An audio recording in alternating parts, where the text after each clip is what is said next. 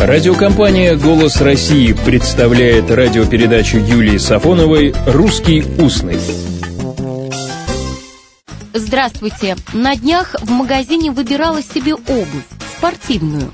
Думая, как спросить, дайте мне кроссовок на левую ногу или дайте мне кроссовку на левую ногу. А, кстати, как бы вы спросили, как правильно в единственном числе, кроссовка или кроссовок? Пока я думала и вспоминала юноша спортивного телосложения со словами «и дешево, и сердито», за пять минут быстро нашел нужное и, довольный, с покупкой покинул магазин. Продавщица, или как теперь еще именуют их в фирменных магазинах консультант, радуясь такому резвому и решительному покупателю, сказала ему вслед «На ходу подметки режет». Магазин я покинула без покупки, но с размышлениями – не совсем поняла, говоря русским устным «не врубилась», почему этот консультант прокомментировал покупку выражением «на ходу подметки режет». Для меня это выражение уместно, если речь идет о ловком, плутоватом человеке, но покупатель рассчитался.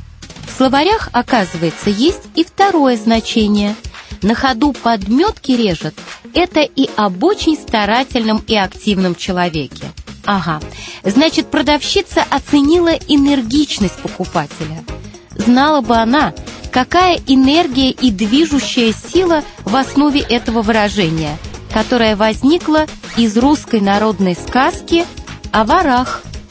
Старый вор согласился взять себе в товарища молодого парня, но с уговором. «Возьму, если украдешь из-под дикой утки яйца так, чтобы она не услышала и с гнезда не слетела». «Экая диковина!» — ответил парень. Отправились они вместе. Нашли утиное гнездо и поползли к нему по-пластунски, на брюхе. Пока еще старый вор подкрадывался, парень успел все яйца из гнезда повыбрать, да так хитро, что птица и пером не шевельнула. Но это еще не все. Мимоходом, а точнее мимо ползом, молодой вор у старого из сапог подошвы повырезал. «Ну, Ванька, нечему тебя учить, ты и сам большой мастер», — сказал старый вор, понимая, что он и в подметке не годится парнишке.